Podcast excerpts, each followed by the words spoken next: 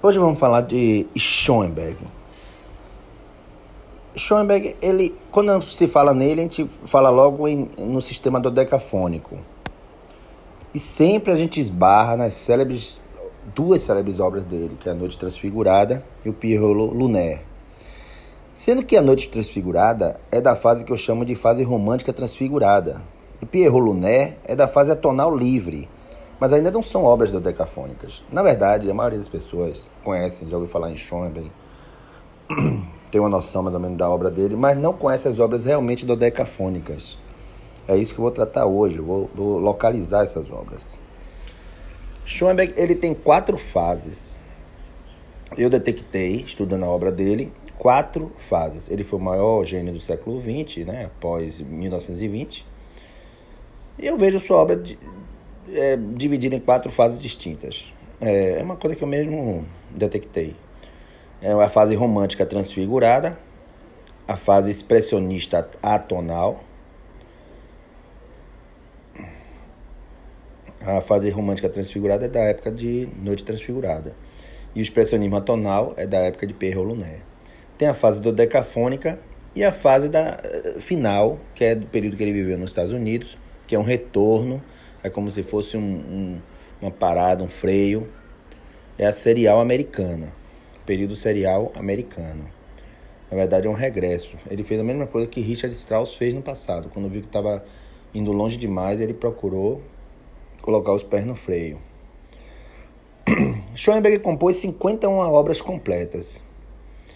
Eu vou detectar as mais importantes, as mais fundamentais, digamos assim, de cada fase. A fase que eu vejo como primeira fase é a pós-romântica, onde o grande mestre da segunda escola de Viena, aluno do grande Zenlinsky, tenta de toda forma desfigurar a música romântica, indo mais longe que Richard Strauss e Gustav Mahler. A música de Schoenberg nessa época é belíssima, muito superior aos que os russos tentavam fazer, mas não é de forma alguma a melhor fase de Schoenberg. O único compositor russo que se comparava com Schoenberg nessa época, nessa coisa de linguagem atonal, foi Stravinsky. Surpreende muito as obras dessa fase romântica, né? É, transfigurada. Tem uma obra chamada Sinfonia de Câmara, Opus 9. Ela é arrebatadora, suntuosa e famosíssima. Há uma obra-prima também, chamada Noite Transfigurada, Opus 4. As canções Opus 3. A Linda Pelles and Melisande, Opus 5 mas sobretudo a obra-prima maior, Gurre Lieder, a obra romântica desfigurada mais bela e espetacular de Schoenberg. Vamos ouvi-la agora. Mas ele levou 10 anos para fazer isso aí, né? Essa maravilha. De 1901 até 1911. É, percebe-se que Schoenberg puxa muito para o canto, a voz. Não é à toa que compôs quatro óperas excelentes mas depois revela uma veia forte para a música de câmara. Nessa fase romântica transfigurada, do qual vocês ouviram essa primeira obra aí, Schoenberg continua um compositor tonal, apesar das ousadias harmônicas que vão além de Mahler. Essa fase aí, romântica transfigurada, vai de 1898 até 1906. Bom, na segunda fase, Schoenberg se apresenta como um atonalismo livre, surpreendente e bastante expressivo, assim como Stravinsky na época, né? É, o segundo quarteto de cordas começa com atonalismo, é o quarteto número 2. Mas um detalhe, os primeiros movimentos do quarteto, esse quarteto é aquele que tem a voz no final, no, no, no grande final ele tem uma voz que entra. Mas os primeiros movimentos de, desse quarteto, o número 2, apresentam um tonalismo como antes, Somente no movimento final, ao entrar a voz solista, junto com os quatro instrumentos de cordas, é que o atonalismo e o feroz expressionismo toma conta, anunciando a nova abordagem. Interessante, né? Essa foi a primeira obra dele é, que trouxe essa inovação, sendo que ele deixou para o último movimento. Tão genial quanto Beethoven. A primeira obra inteiramente expressionista é o Estudo para Teclado Opus 11. Essa sim, todos os movimentos, é todo o trabalho do começo ao fim, é atonal. É expressionista atonal. Pena que Jacobs Lader ficou incompleto, mas o pouco que compôs foi gravado e está lindo. E é dessa fase. Jacob's Ladder. Em compensação, a linda e espetacular, é, a obra em alemão, eu vou tentar falar aqui, ela se chama, deixa eu ver se eu me lembro, é Resgewasch, Opus, bom, é, eu não sei como é que pronuncia, mas é Opus 20. Essa obra Opus 20 de Schoenberg é a coisa atonal mais linda já escrita no mundo. Sempre que se fala em Schoenberg, se fala logo em dodecafonismo, mas essa obra não é dodecafônica. Ela é atonal livre, ela é expressionista. Vamos ouvir um pouco de, dessa Opus 20. Que maravilha, né? Essa, eu confesso que essa é a fase de Schoenberg que eu mais me identifico. Eu gosto muito. É, a verdade é que as melhores obras dele estão nessa fase, eu acho, né? As que eu mais admiro, por exemplo, eu sinto que nessa fase é, atonal expressionista, eu, eu, chamo assim, sabe, gente? Nenhum livro está constando dessa forma, essa coisa de romantismo transfigurado. Eu que criei esses, esses títulos, né? Porque eu detecto quatro fases em Schoenberg. Então, realmente, são bem destacados. É, eu sinto assim que é, eu, eu sinto que Pierrot Luné, que é a obra mais famosa dele, é dessa fase e é de um, é de um atonalismo que foi muito além dessa obra Opus 20 que vocês ouviram, linda, maravilhosa. Ele usou demais, ele foi longe demais no atonalismo, com Pierrot Luné, que é a famosa Pierrot Luné. Ali ele escrevia de forma livre como Stravinsky escreveu na fase da sagração da primavera, né? Stravinsky não criou sistema algum de, de composição, certo? Diga-se de passagem, ele não criou nenhum sistema. Schoenberg criou para poder levar a carreira adiante. Aliás, eu vejo Stravinsky assim. Ele criou um sistema tonal livre, maravilhoso, diferente do de Schoenberg. Mas ele não conseguiu criar nada, nenhum sistema de composição. Aí ele partiu para quê? Ele criou essa coisa do neoclassicismo, né? Fazer releituras de obras clássicas. Eu estou falando de Stravinsky, tá? No russo. E depois ele começou a fazer obras dodecafônicas e serialistas porque ele não tinha criado nenhum sistema de composição. Ele começou a copiar aquela ideia de Verben, começou a copiar o estilo de, de Schoenberg. Não estou dizendo que Stravinsky é um compositor menor, mas a verdade é que ele não criou um sistema de composição como o professor é, Schoenberg criou. Schoenberg levou até as últimas consequências esse, esse sistema de composição. A atitude que foi. Aliás, não, perdão. Eu, não é isso que eu queria dizer. Eu queria dizer que Schoenberg ele não levou até as últimas consequências esse sistema de composição que ele criou.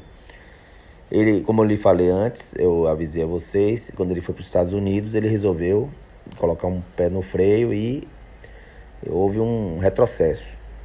No caso aí, o Anton Verben, que é o, o, discípulo de Schoenberg, ele é que leva até as últimas consequências esse sistema de composição da decafônica, indo além para o serialismo, né? Anton Verben. Mas Schoenberg, ele não, ele cria um sistema de composição, destrói mil anos praticamente de tradição com o decafonismo, mas ele não vai além, ele não leva até as últimas consequências. Aí essa fase atonal livre de Schoenberg é muito boa e eu destaco as obras excelentes. Além das citadas acima, que eu já mostrei e tal, existem outras obras maravilhosas. Por exemplo, o monograma quase romântico era o Artung, opus 17, o estudo para piano, opus 11, as cinco peças para orquestra, opus 16. Eu gosto muito também da, das cinco peças para piano, opus 23, mas a obra que mais me emociona, que mais amo dessa fase, além de Pierrot né, que é uma maravilha, um espetáculo, é uma vitrine né, para mostrar a obra de Schoenberg, é a Serenata Opus 21, uma obra-prima de câmara. Adoro essa Serenata Opus 21. Eu aconselho vocês a escutarem. É muito interessante, muito, muito, muito bacana.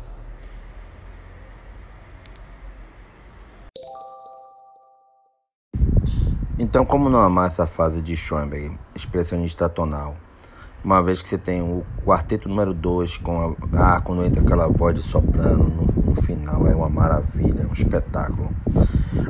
Aí você tem também o estudo para piano Opus 11, você tem o, o, o Aruatung Opus 17, que é um espetáculo, tem o, o Opus 20, né, que eu mostrei um trecho, Pierre Luné, temos aí as as quatro canções para a orquestra Opus 22, a Serenata Opus 24, que para mim é a melhor obra de câmara da fase expressionista. E na minha opinião, eu não vou mentir para você, é a melhor obra de Schoenberg, que eu, é a que eu mais gosto. Bom, como era o visual de Schoenberg? Ele era um cara feio, tinha uma cara de mal, como de um nazista. Tinha um nariz de batata, um nariz grande em relação ao queixo, queixo muito pequeno. Tinha veias grossas na, na, na, na testa, né? Tinha um olhar severo, uma orelha grande demais. Era calvo, né? Só andava de, de paletó, gravata, terno, né? Era um cara muito com um olhar meio triste e muito feio. Né? Bom, seu Opus 1, quando ele compôs o Opus 1, a primeira obra, ele, ele tinha 24 anos apenas. É... Quando atingiu a fase madura, a fase do expressionismo tonal livre, quando ele compôs o segundo quarteto, que entra a voz feminina no final, Opus 10, ele já tinha 33 anos, mas interessante que ele atingiu a maturidade com 33 anos. Né? Demonstra-se que é um gênio, porque jovem ainda já, já tem uma obra madura. Sendo que Schoenberg ele tem um esgotamento criativo. Isso, isso, nunca aconteceu com compositor nenhum. Nenhum compositor parou de, de compor. Nunca houve um esgotamento criativo.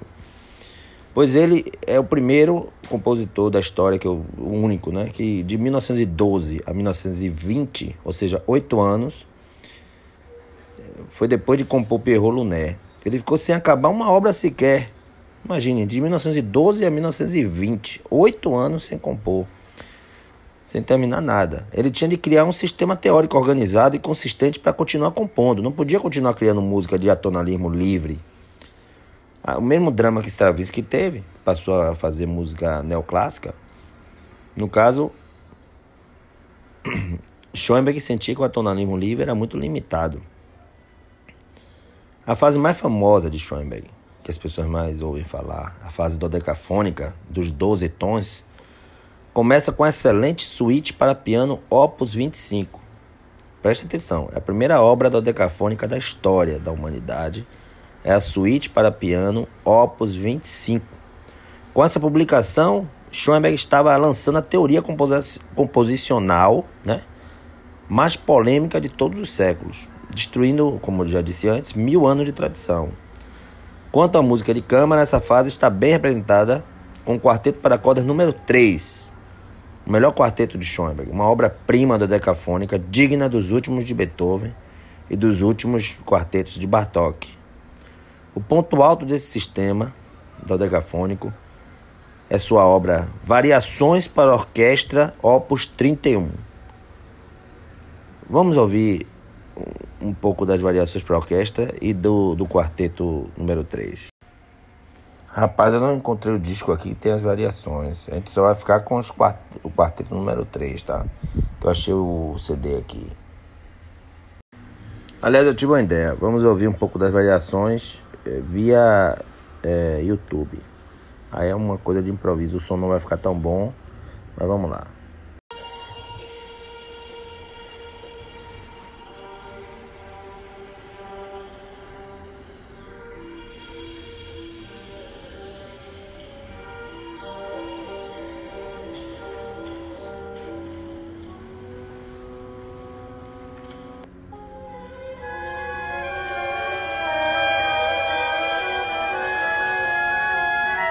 Essas são as variações. Mas está ouvindo pelo YouTube, tá? O som não deve estar muito bom. Mas dá para ter uma noção.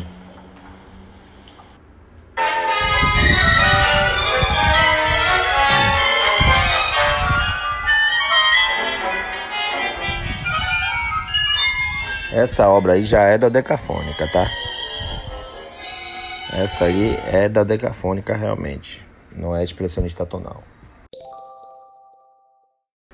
Então, essa fase dodecafônica de Schoenberg tem essas quatro obras fundamentais: o início do dodecafonismo, a suíte para piano, opus 25, o quinteto para sopro, opus 26, o quarteto para cordas número 3, que é esse que ouvimos, opus 30, e as variações para orquestra, opus 31, que também ouvimos.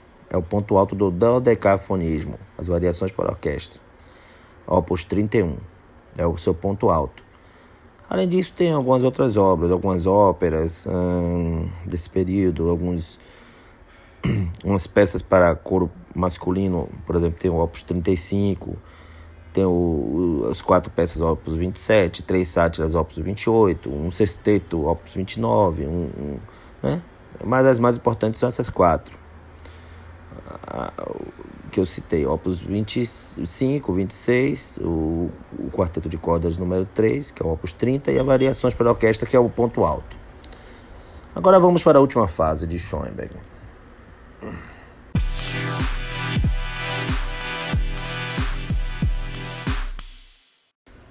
Bom, nos anos 30, por causa da Primeira Guerra Mundial e a proximidade com a Segunda Guerra Mundial, e também durante a Segunda Guerra Mundial, Schoenberg teve que fugir da Europa e foi morar nos Estados Unidos. É a última fase dele, a fase americana que eu falei, americana, onde ele refina sua técnica, e em vez de ir longe no dodecafonismo, como Verben fará, que é seu aluno, né, Verben, ele resolve usar a técnica serial, de 12 tons, envolvendo passagens tonais.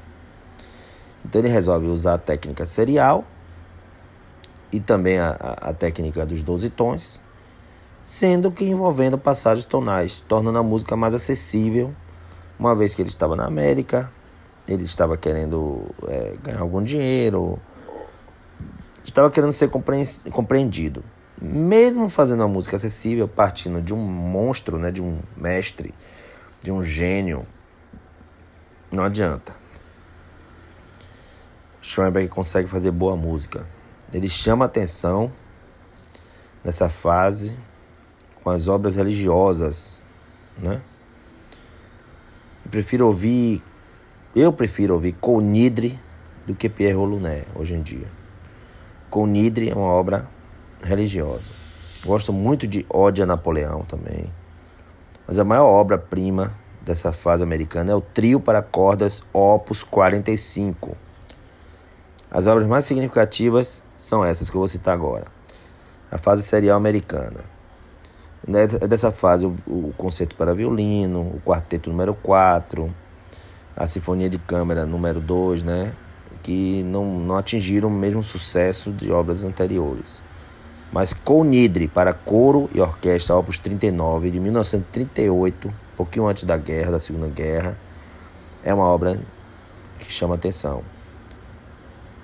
Também temos a Ode a Napoleão Bonaparte, né, com voz, piano e quarteto, opus 41, que é uma obra que chama atenção. O concerto para piano, opus 42. Esse concerto para piano ele escreveu durante a guerra, muito interessante também. A Segunda Grande, grande Guerra. Mas eu gostaria de pontuar aqui os Salmos de Profundis, opus 50b, é, A Survival from Warsaw, opus 46, depois da Segunda Guerra, e a sua obra maior dessa época, maior obra-prima da fase americana, o Trio para Cordas, opus 45, de Schoenberg.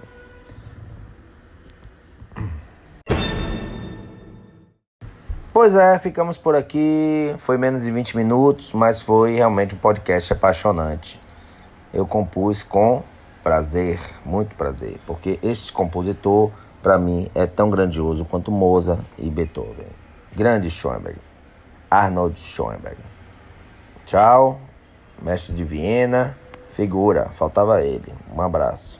Até a próxima.